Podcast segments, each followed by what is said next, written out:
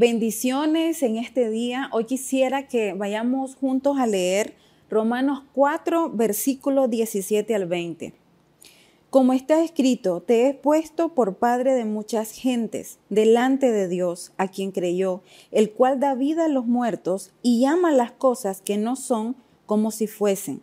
Él creyó en esperanza contra esperanza, para llegar a ser padre de muchas gentes conforme a lo que se le había dicho. Así será tu descendencia. Y no se debilitó en la fe al considerar su cuerpo, que estaba ya como muerto, siendo de casi cien años, o la esterilidad de la matriz de Sara. Tampoco dudó por incredulidad de la promesa de Dios, sino que se fortaleció en fe, dando gloria a Dios.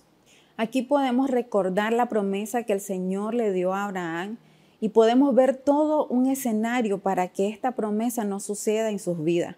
Podemos ver algunos puntos, por ejemplo, como la condición física de ambos, pues ya Abraham tenía casi 100 años. También podemos ver la esterilidad de la matriz de Sara y habían muchos argumentos y muchas cosas en contra de que esta palabra sucediera en sus vidas. Sin embargo, hay unas líneas muy importantes que mencionan y es la que quisiera resaltarte hoy.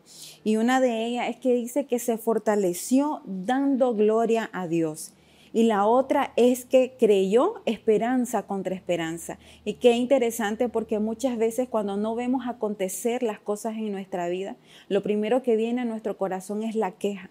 Y la queja viene a debilitarnos al contrario de fortalecer nuestra fe.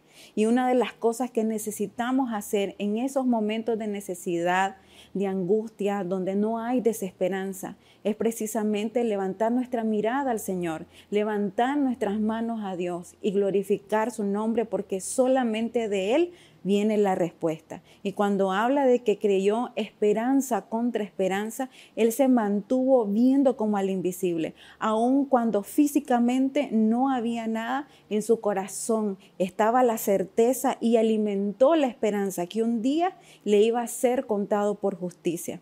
Así que hoy quisiera animarte a que te mantengas firme creyendo en tu corazón que lo que el Señor te prometió lo va a cumplir, aun cuando pase el tiempo, aun cuando nada esté a tu favor. El Señor no es hombre para mentir. Él siempre está pendiente de ti, de tu vida y de cada una de tus necesidades y quiere suplirlas. Que el Señor te bendiga.